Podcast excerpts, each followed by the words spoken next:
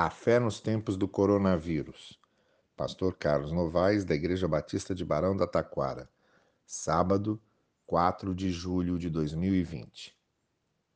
Encerramos no sábado as nossas reflexões da semana e em cada sábado paramos para tão somente ouvir o que as Escrituras Sagradas têm a dizer.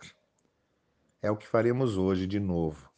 Desta feita, vamos ouvir as palavras de conforto e encorajamento que encontramos no livro de Josué. Josué, capítulo 1, verso 5. Ninguém conseguirá resistir a você todos os dias da sua vida. Assim como estive com Moisés, estarei com você. Nunca o deixarei, nunca o abandonarei. Capítulo 1, verso 7.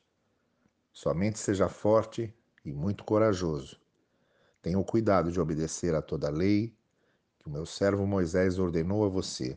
Não se desvie dela, nem para a direita nem para a esquerda, para que você seja bem-sucedido por onde quer que ande. Capítulo 1, verso 9. Seja forte e corajoso. Não se apavore nem desanime, pois o Senhor, o seu Deus, estará com você por onde você andar capítulo 3, verso 5. Santifiquem-se, pois, amanhã o Senhor fará maravilhas entre vocês. Capítulo 4, verso 24. Conheçam a mão do Senhor, que é forte, e temam ao Senhor Deus todos os dias.